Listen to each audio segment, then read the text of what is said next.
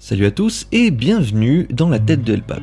Dans cette série de podcasts nommée Mes questions sans réponse, je vais te poser diverses questions accompagnées de leurs éventails d'arguments qui, moi, m'empêchent de trancher et de pouvoir ainsi trouver une seule et unique réponse à mon interrogation. J'espère grâce à ça obtenir un panel de réponses variées qui me permettront de voir où le motard français se situe en termes de fidélité à l'image motarde, de famille, mais aussi d'ouverture d'esprit. Avec les réponses données, je ferai un mix qui donnera naissance à la réponse ultime. Restez attentifs, le premier sujet arrive bientôt.